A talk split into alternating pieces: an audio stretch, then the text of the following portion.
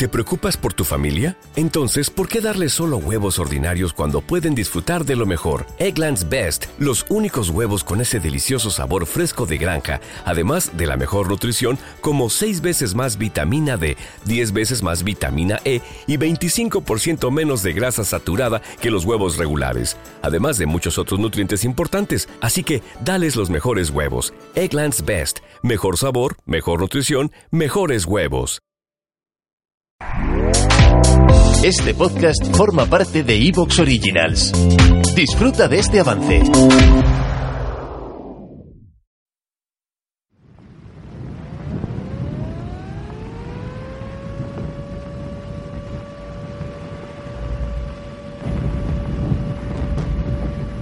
Sin los codiciados pozos petrolíferos del Cáucaso, Alemania seguía dependiendo en gran medida del crudo producido en Rumanía.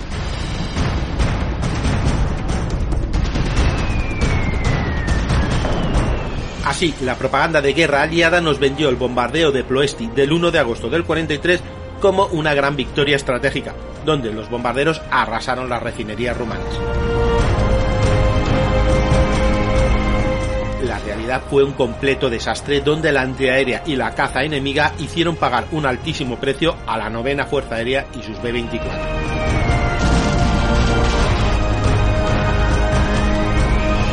Este junio, Operación Marejada, el Domingo Negro en Casus Belli.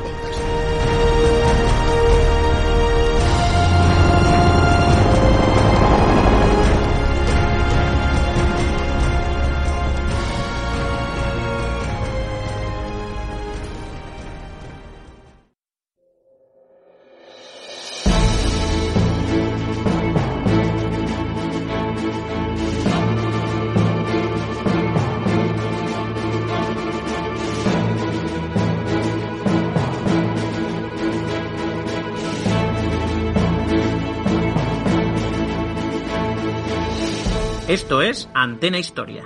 Esto es Niebla de Guerra. Esto es Motor y al aire. Esto es Casus Belli Podcast. Buenos días, buenas tardes, buenas noches, donde quiera que estéis. Esto es Por Tierra, Mar y Aire. Y como siempre, esto no es Histocast, pero casi, porque estamos, los podcasts que os hemos dicho, además del maestro Javier Veramendi. ¿Qué tal, Javier? Pues eh, como dice, buenas tardes, buenas noches, buenos días. El orden de los factores no, no altera. Y hombre, tanto como casi, Histocast quedan unos cuantos compañeros que no, no quisiera yo atribuirme ni la mitad del mérito. Pero bueno, muchas gracias. Sí, sí, en, en Histocast el mérito es muy compartido, sois una buena tropa. Pero bueno, aquí tenemos una, una digna representación de Histocast y además de Despertaferro contemporánea.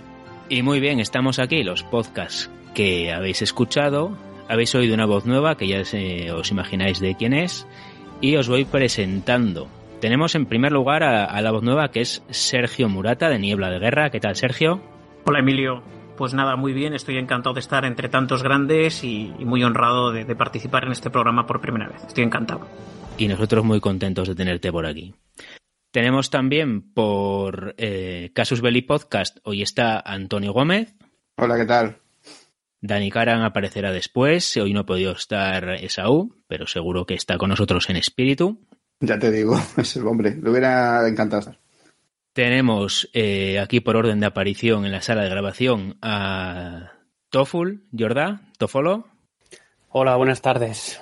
Es un honor y un privilegio que hayáis contado conmigo otra vez. Muchas gracias. Muchas gracias a ti. Tofolo es eh, piloto virtual de Halcones Rojos y colaborador bastante habitual de Motor y al Aire. Tenemos también a Juan Luis Chulilla del podcast de defensa actual por Tierra, Mar y Aire. Hola, buenas tardes. ¿Qué tal estáis todos? Muy bien. Y a Sergio, arroba trompeta de Jericó por Antena Historia. Hola, buenas. Muchas gracias por invitarme en esta otra vez. Y nada, con energía renovada para enfocar el año 40. A ver qué nos depara. Buf. Y el servidor Emilio García Fal, que también de Motor y al Aire.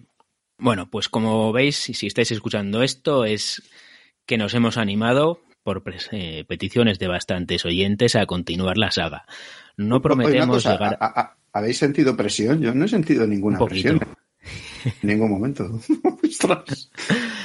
no prometemos continuar hasta el 45, pero de momento vamos a seguir dando pasos. Vamos a empezar a grabar 1940 a ver a dónde llegamos.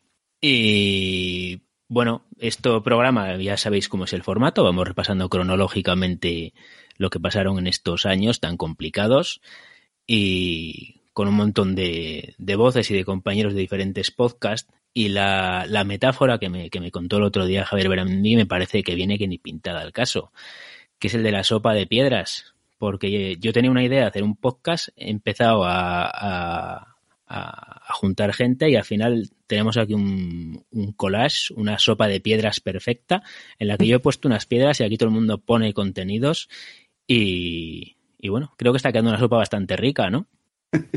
Hombre, ya te digo, pero vamos, que, será verdad que pones piedras tú, anda.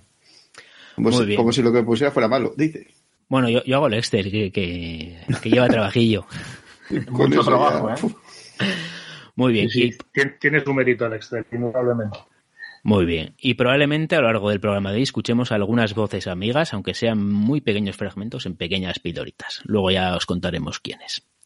Bueno, pues si no queréis añadir nada más, podemos empezar ya con el año 40. Es un año en que, bueno, pasamos de, de una situación de relativa mm, tranquilidad o una paz tensa en, Europa continental central, aunque en el norte, si recordamos, tenemos la guerra de invierno en marcha y siguen usándose de tortazos en medio de la nieve a temperaturas muy extremas.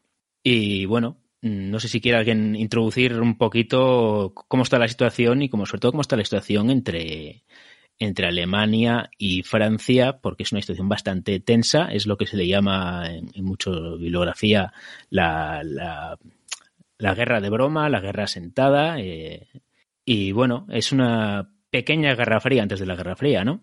A mí me gustaría, si os, si os parece bien, hacer una pequeña reflexión acerca del guarismo. O sea, estamos hablando exactamente de 1940. Eh, y da la casualidad que como de eso hace 80 años, no sé si alguna vez el, año pasado hicimos alguna mención a esto, pero me parece importante porque he caído en la cuenta de que ya queda realmente poca gente viva con memoria directa y no esa, esa memoria neblinosa infantil de estos acontecimientos. Yo pienso, mi padre, por ejemplo, nacido en el 43, no se acuerda absolutamente de nada de toda la Segunda Guerra Mundial, porque imaginaos cuando acaba la edad que tendría el chiquillo que era, ¿no?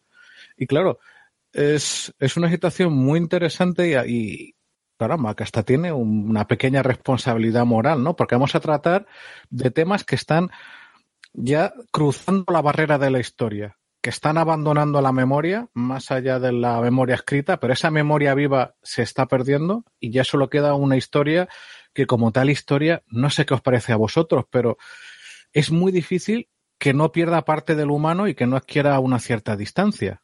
Es curioso, sí.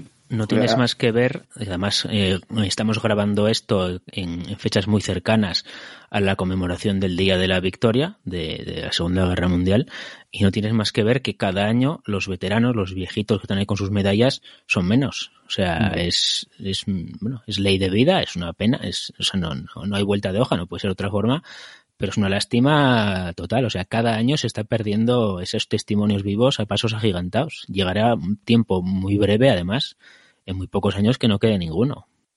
Además, Emilio, incluso gente, estamos hablando gente ya que está rondando la centena de años, ¿eh? De 90, muchos 100 años, ¿eh?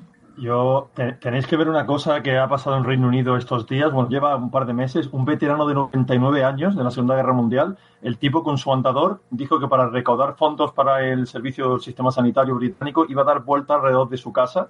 Y el tío ha ganado tanta aceptación. Y la última vez que vi ya había recaudado 23 millones de libras, ¿eh?